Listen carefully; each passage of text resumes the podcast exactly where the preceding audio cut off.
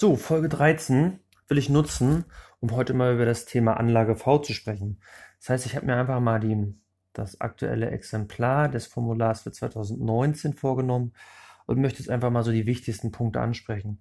Da muss ich jedoch darauf hinweisen, dass ich ähm, jetzt mir jetzt nicht jede Zeile vornehme, sondern eigentlich die wichtigsten, die ich gerade so für Anfänger oder für Leute, die sich nicht gerade als Steuerexperten bezeichnen, ähm, ja, damit zurechtfinden.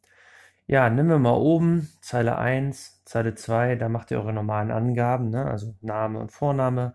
Ich glaube, das äh, ja, ist, glaube ich, jetzt selbstredend auch die Steuernummer äh, in Zeile 3 und dann kommt in Zeile 3 aber auch noch die laufende Nummer der Anlage. Ähm, da müsst ihr beachten, dass ihr für jede Eigentumswohnung, die ihr zum Beispiel habt, äh, eine eigene Anlage nehmt. Das heißt, wenn ihr 10 Wohnungen habt, dann nehmt ihr auch 10 Anlagen. Ähm, das ist ganz wichtig. Ähm, ich lese in den, in den, in den äh, Foren immer wieder, was ist denn, wenn ich ein Mehrfamilienhaus habe? Ähm, da lese ich immer wieder die, die Auskunft, dass ich sage mal, ich habe ein Mehrfamilienhaus, das mir selber gehört mit sechs Wohnungen, sprich alle sechs Wohnungen gehören mir. Dann möchte das Finanzamt in vielen Fällen da auch immer sechs Anlagen haben. Ähm, die Begründung ist wohl relativ einfach. Ähm, Sie müssen ja theoretisch für jede Wohnung prüfen können, ob da die Vermietungsabsicht vorliegt oder ob da nicht vielleicht Liebhaberei ist, verbilligte Überlassung an Familienangehörige etc. Und darum müssen sie es für jede Wohnung separat machen und wollen auch für jede Wohnung eine Anlage. Ich muss für die zugeben, ich habe aber auch in der Vergangenheit oft genug auch schon für Mehrfamilienhäuser nur eine einzige Anlage abgegeben ähm, und damit teilweise auch kein Problem mit dem Finanzamt gehabt. Kommt wahrscheinlich dann immer darauf an, wenn Ihnen alle Mietverhältnisse vorliegen, ob offensichtlich ist, dass das alles fremde Dritte sind, die da drin wohnen. Aber wie gesagt, ich glaube, man macht nichts falsch, wenn man für jede Wohnung in einem Mehrfamilienhaus dann auch eine Anlage ausfüllt. Ähm, man muss nur dann entsprechend die Allgemeinkosten, die auf alle anfallen, dann auch verteilen. Ne? Ja, und dann gibt es da, ähm, ich sag mal, in dem Bereich Zeile 2, Zeile 3 unter dem ähm, Textanlage V noch diesen Haken, den man setzen kann zur Einkommensteuererklärung oder zur Feststellungserklärung. Ähm, ja, wenn ihr ganz normal, ich sag mal, als Einzelperson eure Steuererklärung macht, eine Anlage V habt, ähm, wo euch die Wohnung, sag ich mal, alleine gehört, macht das Kreuz bei Einkommensteuererklärung und legt diese Anlage eurer Einkommensteuererklärung bei. Ähm, bei Ehegatten könnt ihr das genauso machen. Wenn ihr jetzt aber zum Beispiel in Form einer GBR oder einer anderen Grundstücksgemeinschaft ein Objekt habt und ihr seid nicht miteinander verheiratet, also eigentlich äh, zwei fremde Dritte, ähm, die zumindest nicht zusammen eine Einkommensteuererklärung machen, ähm, dann sieht es ein bisschen anders aus. Dann müsst ihr nämlich eine ähm, gesonderte einheitliche Feststellung machen, ähm, in der ihr praktisch ähm, eure, eure Grundstücksgemeinschaft, für eure Grundstücksgemeinschaft eure Einkünfte erklärt. Das ist so eine, ich sag mal, eine Ersatzerklärung statt der Einkommensteuererklärung. Da erklärt nämlich dann die Gesellschaft, die ihr, wenn ihr zusammen habt, oder auch Gemeinschaft, je nachdem, wie ihr es nennen wollt, ähm, erklärt, was sie für Einkünfte hat. Da gibt es dann auch sowas wie bei der Einkommensteuererklärung, eine Art Mantelbogen. Ähm, und unter anderem müsst ihr dann natürlich eure Einkommen auch erklären. Und in dem Fall für die Vermietungseinkünfte wäre das dann die Anlage V für das jeweilige Objekt. Und dann wird diese Anlage, die ihr hier habt, natürlich das Kreuz bei dem Punkt zur Feststellungserklärung angekreuzt und wird dann auch der Feststellungserklärung beigefügt. Ähm, ich werde, glaube ich, ähm, zu dem Thema nochmal einen eigenen Podcast oder eine eigene Folge machen, weil das schon ein bisschen umfangreicher ist, das zu erklären. Aber nur mal, warum es hier diese Kreuze gibt. Im Normalfall habt ihr das Kreuz bei der Einkommensteuererklärung. Ja, dann macht ihr ein paar Angaben zum Objekt, äh, sprich äh, ab Zeile 4 und 5 sind dann ja die Adressangaben, ähm, wann ihr das Ganze angeschafft habt, beziehungsweise wenn ihr neu gebaut habt, wann es fertiggestellt war. Und ähm, im Zweifel sogar in Zeile 6 äh, ähm, im hinteren Bereich, also sprich da bei dem Kennziffer 53, wann ihr es veräußert habt. Das könnte ja auch mal ein Thema werden, dass ihr ein Objekt veräußert und im Zweifel da auch ein Veräußerungsgewinn ein Thema wird und das würde das Finanzamt hierüber erkennen, wenn ihr es da eintragt. Die Einheitswert, Aktenzeichen in Zeile 6 will das Finanzamt auch immer gerne haben. Ähm, ich muss zugeben, bei den meisten Mandanten ähm, wird das dann öfter mal vergessen, äh, liegt nicht vor, was auch immer, dann kommt es aber oftmals vor, dass das Finanzamt das von sich aus einträgt und ihr das zukünftig äh, dann im Steuerbescheid findet und im nächsten Jahr selber eintragen könnt. Oder euch halt die Arbeit macht und das Einheitswertaktenzeichen selber sucht. Zeile 7. Ähm, da geht es darum, dass ihr Angaben macht, ob es sich um eine Ferienwohnung handelt, kurzfristige Vermietung oder auch Vermietung an äh, Angehörige. Warum will das Finanzamt das haben, diese Punkte hier? Naja, weil das sind genau die Punkte, wo Sie genauer hingucken. Ne? Bei Ferienvermietung gucken Sie genauer hin, weil da gucken Sie dann, ob ihr das nicht vielleicht selber nutzt. Zur Ferienvermietung werde ich auch nochmal einen eigenen Podcast machen, weil das auch ein bisschen umfangreicher ist. Aber wenn Sie hier zum Beispiel eine 1 eingetragen wird in Kennziffer 61, ähm, dann heißt das ja, äh, steht das für, den, also für das Jahr. Das heißt, ihr habt eine Ferienwohnung, dann ist das Finanzamt schon mal ein bisschen aufmerksamer beim Kontrollieren des Falles, ähm, weil dann geguckt werden muss, gibt es da eine private Mitveranlassung und wie ist die entsprechend steuerlich zu würdigen. Bei der kurzfristigen Vermietung genauso, wenn ihr da wieder eine 1 für das Jahr eintragt, auch da hat das im Zweifel Auswirkungen, wie zum Beispiel auf das Thema Umsatzsteuer. Auch dazu werden wir mal separat eine Folge machen. Und nahe Angehörige, okay, da verweise ich mal auf den letzten Podcast. Da habe ich mich ausführlich zu dem Thema verbilligte Vermietung an Angehörige geäußert. Und auch das würde jetzt hier durch das, durch das Ausfüllen mit Ja, würde das Finanzamt praktisch da ein bisschen aufmerksamer werden. So in den Bereichen ähm, Zeile 8 bis 12 macht ihr die allgemeinen Angaben. Ne? Wie viel Wohnfläche habt ihr? Wie viel davon wird unentgeltlich durch Dritte oder auch eigen genutzt? Auch ganz wichtig das Finanzamt. Ähm, da sind sie nämlich auch aufmerksam, weil dann sind da wieder Kosten bei, die man im Zweifel nicht absetzen darf. Ähm, ja, oder wie viel von dem gesamten Wohnraum ist dann als Ferienwohnung vermietet? Auch da habe ich ja gerade mal darauf hingewiesen, was bei der Ferienwohnung besonderes gilt.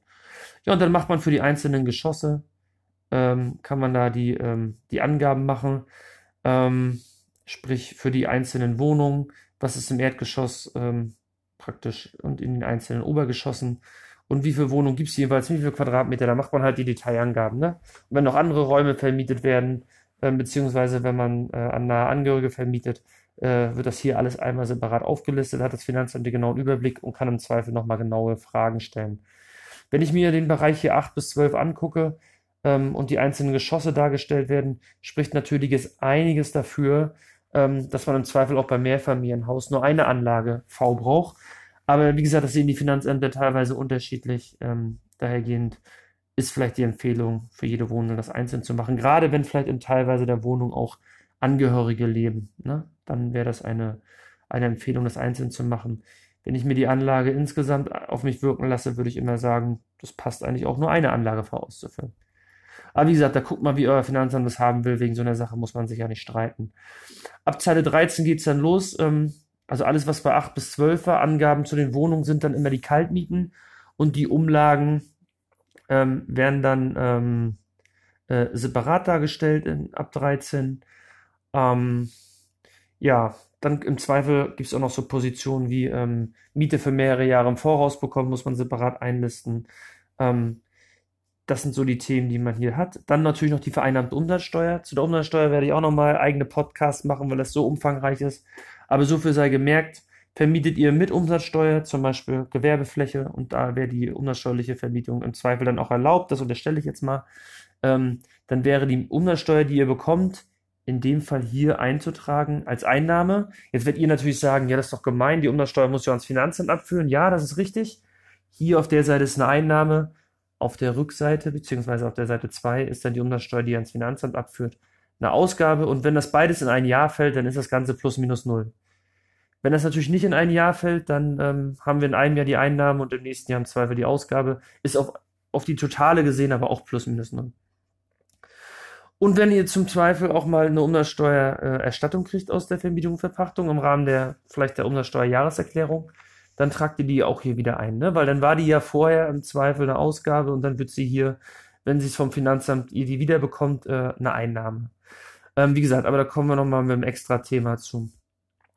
Ja, und dann wird auf der ersten Seite noch die Einnahmen und die Ausgaben nochmal in Summe dargestellt und dann habt ihr einen Überschuss oder, ein, oder auch einen Verlust. Ähm, die Werbungskosten selber, die hier äh, in der Totalen gezeigt werden, in Zeile 22, holt ihr aber aus, aus der Seite 2 und da sind sie nochmal im Detail. Und dann müsst ihr noch sagen, wie die ganzen zugeordnet werden. Also sagen wir mal, wir haben hier äh, Ehegatten und die machen 50-50, dann wird der Betrag hier nochmal in Zeile 24 bei jedem zur Hälfte angesetzt. Viele fragen sich dann, was denn ab Zeile 25 kommt, nämlich Anteil an Einkünften. Ja, das ist das, worauf ich eingangs mal hingewiesen habe. Ähm, ich hatte ja gesagt, wenn ihr eine Grundstücksgesellschaft mit jemand anderes zusammen habt. Und das ist jetzt folgendermaßen, die machen ja diese Feststellungserklärung. Ähm, in der Feststellungserklärung wird eine Summe X als Einkommen der Gesellschaft dargestellt. Ähm, und davon gehören jedem die Hälfte. Sagen wir mal, mir, ich bin ein Gesellschafter, mir gehören 500 Euro. Dann habe ich praktisch die Steuererklärung für die Grundstücksgemeinschaft gemacht und ähm, im zweiten Schritt ähm, dann ähm, dort auch die Anlage V ausgefüllt für die Gesellschaft und die 500 Euro, die am Ende rauskommen, die muss ich jetzt in meiner Einkommensteuererklärung nochmal angeben, weil in der Einkommensteuererklärung wird es versteuert. Das heißt, nicht die Grundstücksgesellschaft selber versteuert das Einkommen aus Vermietung und Verpachtung, sondern jeweils die Gesellschafter. Das heißt in der Konsequenz, meine 500 Euro Anteil versteuere ich ähm, in meiner Einkommensteuererklärung. Das heißt, ich muss als Gesellschafter sowohl bei der Gesellschaft, äh, also bei der Grundstücksgesellschaft mit, dem, mit der anderen Person, eine Anlage V ausfüllen. In der Anlage V mache ich alles detailliert, Einnahmen detailliert, Ausgaben detailliert. Und den Saldo muss ich dann in meiner Einkommensteuererklärung nochmal mit einer Anlage V abgeben. Und da trage ich dann wirklich nur noch hier diese 500 Euro ein.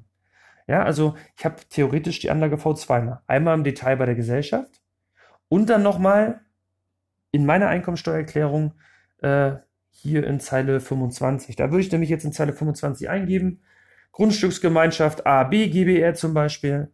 Ähm, mein Anteil 500 Euro und mehr mache ich eigentlich auf diese Anlagen V oder nicht. Das ist dann die Anlage V für meinen, ähm, für meinen Gesellschaftsanteil bei dieser Vermietungsgesellschaft, für die ich ja separat schon mal eine ausführliche Anlage V im Rahmen der er ähm, Erklärung der Gesellschaft gemacht habe.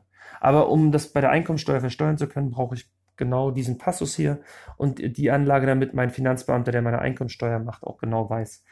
Ähm, wie viel ähm, Euro ich dann ähm, bei der Gesellschaft gekriegt habe. Das kann er am Ende auch quer vergleichen. Da braucht man keine Angst haben, weil die Gesellschaft wird ja auch von irgendeinem Finanzbeamten bearbeitet. Dann gibt es am Ende einen Feststellungsbescheid. Der geht mir zu, da stehen dann meine 500 Euro drin und im Zweifel auch die 500 Euro des anderen Gesellschafters. Und diesen Feststellungsbescheid kriegt aber auch ähm, mein Einkommensteuerfinanzamt. Das heißt, selbst wenn ich jetzt in meiner Steuererklärung das vergesse, ähm, diese Anlage V für, äh, mit meinem Grundstücksanteil nochmal abzugeben, wird das Finanzamt per se von sich aus machen, weil ihnen ja auch der Feststellungsbescheid über die 500 Euro zugeht und dann machen sie es von Amts wegen. Trotzdem empfehle ich natürlich im Rahmen der Steuererklärung, bei der Einkommensteuererklärung, ähm, die Anlage V mit auszufüllen, die 500 Euro einzutragen, ist alles gut.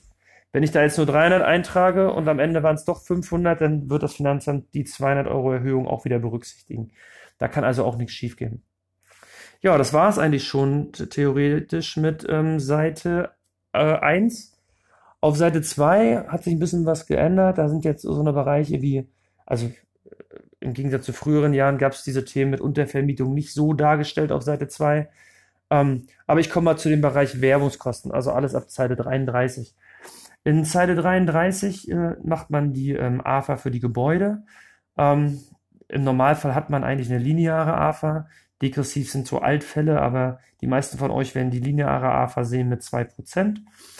Ähm, die trägt man da in Zeile 33 ein. Wenn man jetzt zum Beispiel nur einen Teil des Hauses für Vermietung und Verpachtung nutzt, dann muss man natürlich noch die Verhältnismäßigkeit als Prozent angeben, also wie viel privat und wie viel sind eigentlich Währungskosten bei Vermietung und Verpachtung. Das kann man immer in dieser Prozentzeile ähm, oder Prozentspalte besser gesagt ähm, eintragen. Ja, dann gibt es ja auch die Angaben für Sonderabschreibung nach 7b und erhöhte AFA etc. Ähm, Mache ich mal ein eigenes Thema zu irgendwann auf, aber ähm, jetzt glaube ich für das Allgemeine ist das hier entbehrlich. Dann gibt es in Zeile 36 die ähm, AFA für bewegliche Wirtschaftsgüter. Hier zum Beispiel würdet ihr jetzt die AFA eintragen, weiß ich, für Küchen, Badmöbel, was auch immer ihr da äh, an beweglichen Wirtschaftsgütern an den Mieter noch vermietet. Ähm, da habt ihr im Zweifel eine andere AFA, nicht die 2%ige oder 2,5%ige, ähm, sondern im Zweifel eher, weiß ich, 10%, weil Abschreibung über 10 Jahre. Ähm, auch da gilt wieder voller Ansatz oder teilweise Ansatz. Wie gesagt, es wird wahrscheinlich in dem Fall eher voller Ansatz sein. Ja, dann gibt es 37 die Schuldzinsen, da tragt ihr ganz normal die Zinsen von der Bank ein, inklusive äh, möglicher ähm, Vorfälligkeitsentschädigung, weil das aus meiner Sicht auch Schuldzinsen sind. Was sie natürlich nicht ansetzt, sind die Tilgungen. Ähm, logischerweise braucht ihr auch nicht, weil Tilgung ist ja immer nur die Rückzahlung von Kapital, was euch zur Verfügung gestellt wurde, um etwas anzuschaffen. Das heißt, das Darlehen, was ihr bekommen habt, war bei euch nie eine Einnahme. Dann werden die Tilgungen natürlich auch keine Ausgaben sein. das, was ihr dafür bezahlen müsst, dass euch ein Darlehen zur Verfügung gestellt wurde, nämlich die Zinsen, die sind natürlich abzugsfähig. Ähm, statt der Tilgung kriegt ihr dafür natürlich dann auch immer die AFA, aber da waren wir ja schon bei Zeile 33. Ja, in 38 haben wir die Geldbeschaffungskosten. Hier steht ja immer Schätzkosten, Notarkosten, Grundgebühren, äh, Grundbuchgebühren. Das sind ja meistens dann die Kosten, die im Rahmen der Anschaffung anfallen.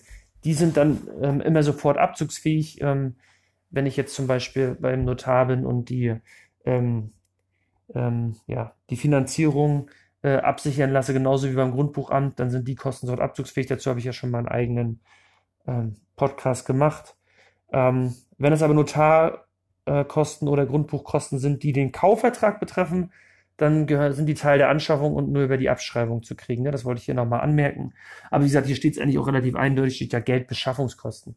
Das heißt, was ich beim Notar und beim Grundbuchamt bezahlen muss, um Geld zu bekommen, also sprich, um ein Darlehen aufzunehmen, also alles Thema Grundschuld, ähm, das kann ich sofort absetzen, das hier einzutragen. Renten, dauernde Lasten lasse ich mal außen vor. Dann sind wir in Zeile 40. Da werden alle Haltungsaufwendungen eingetragen. Das sind also die Erhaltungsaufwendungen, die ich investiere, um ähm, ja, Reparaturarbeiten, Instandhaltung etc. zu machen. Ähm, da gibt es diesmal zwei Zahlen. Einmal werden direkt dem Objekt zugeordnet oder sind aufzuteilen, weil sie vielleicht teilweise für Wohnungen sind, die privat genutzt werden. Ähm, dafür gibt es die Zahlen 40 und 41. Ähm, hier müsst ihr natürlich im Hinterkopf behalten die 15% Grenze. Ne? Aber auch dazu werden wir nochmal noch mal separat was machen. Ähm, ja, welche Möglichkeit gibt es noch? Ich habe, glaube ich, über den 82b Einkommensteuerdurchführungsverordnung schon mal gesprochen in einem anderen Podcast. Das ist die Möglichkeit, Erhaltungsaufwendung auf fünf Jahre aufzuteilen. Ähm, das heißt, ich habe eine höhere Anschaffung, die kann ich komplett absetzen, äh, eine höhere Instandhaltung ähm, oder Reparatur, wie auch immer, kann die sofort absetzen. Ähm, wenn ich im hohen Steuer ähm, Satz bin. Also sprich, ich bin irgendwie mit meinem Einkommen irgendwie schon weit über 100.000 Euro, bin beim Spitzensteuersatz 42 Prozent und habe jetzt eine Ausgabe von, sagen wir mal, 20.000 Euro.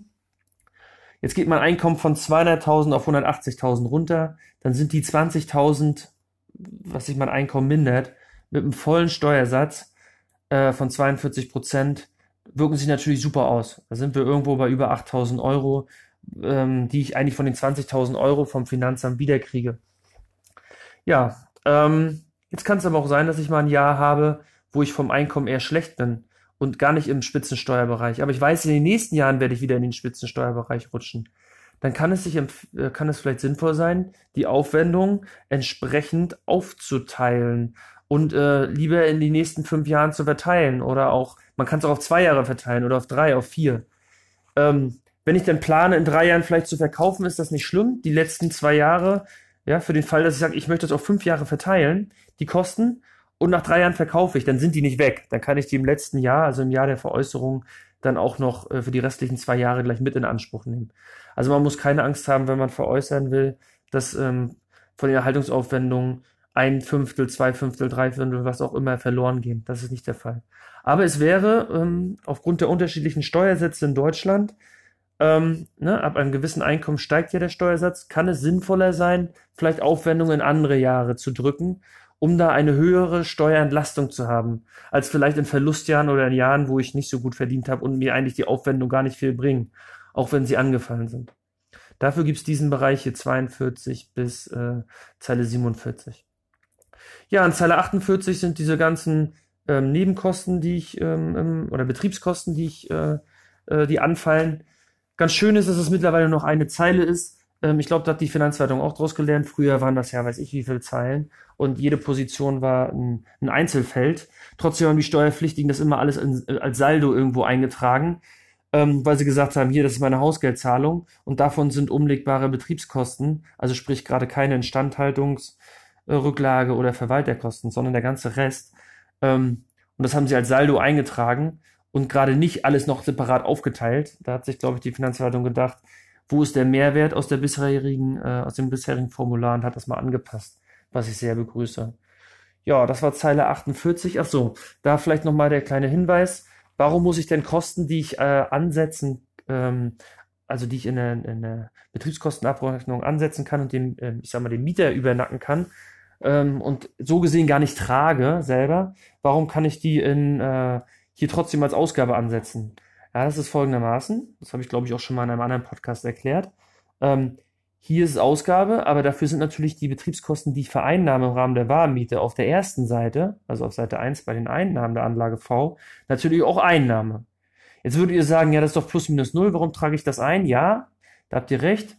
Es ist plus minus null, aber es kann zeitliche Verschiebung innerhalb der Jahre geben. Und damit da nichts verloren geht, beziehungsweise auch, ähm, um sicherzustellen, äh, manchmal ist es so, dass gar nicht alle, ähm, alle Betriebskosten, die man einnimmt, auch an den Mieter weitergegeben werden. Ähm, beziehungsweise umgekehrt, es werden zu viele weitergegeben, obwohl sie nicht da sind, kommt alles vor. Äh, um dem irgendwie vorweg zu wirken, hat das Finanzamt gesagt, nö, wir stellen das richtig schön als Zu- und Abfluss dar. Alles, was ich vereinnahme vom Mieter, ist Einnahme. Alles, was ich für ihn verausgabe, ist Ausgabe. Und ähm, dann passt es steuerlich auf jeden Fall im Saldo. Ja, Zeile 49 sind Verwaltungskosten. Da könnt ihr dann alles Mögliche eintragen, ähm, wie Steuerberatungskosten. Ähm, da könnt ihr eintragen die Verwaltungskosten, die ihr für eure ähm, WEG-Verwaltung zahlt, aber auch vielleicht für eure Sondereigentumsverwaltung, äh, Arbeitszimmer, alles, was so mit der Vermietung im Zusammenhang steht, könnt ihr da eintragen. So, und bei, äh, was ich vorhin schon mal eingangs gesagt hatte, Umsatzsteuer, die ihr vereinnahmt, wenn ihr jetzt vermietet, zum Beispiel gewerblich mit Umsatzsteuer, ähm, die kommt auf der ähm, ersten Seite als Einnahme und die wird dann hier wiederum die, der Abfluss, den ihr dann ans Finanzamt leistet im Rahmen der Steuervoranmeldung oder Umsatzsteuerjahreserklärung, ist hier dann wieder Ausgabe, das heißt, es ist plus minus null. Trotzdem ist es als Zu- und Abfluss in der Anlage V entsprechend darzustellen. Ja, und bei Sonstiges könnt ihr halt noch äh, so eintragen, was vielleicht oben nicht gepasst hat. Ähm, ich würde behaupten, das sollte jetzt erstmal so als kleine Anmerkung zur Anlage V ausreichen. Ähm, ja, ich werde ja demnächst in den Foren immer mal wieder lesen, ob da Leute mit der Anlage V nicht zurechtkommen und dann vielleicht nochmal explizit auf die eine oder andere Frage im Rahmen meines Podcastes eingehen. Bis dahin, wir hören uns. Ciao, ciao.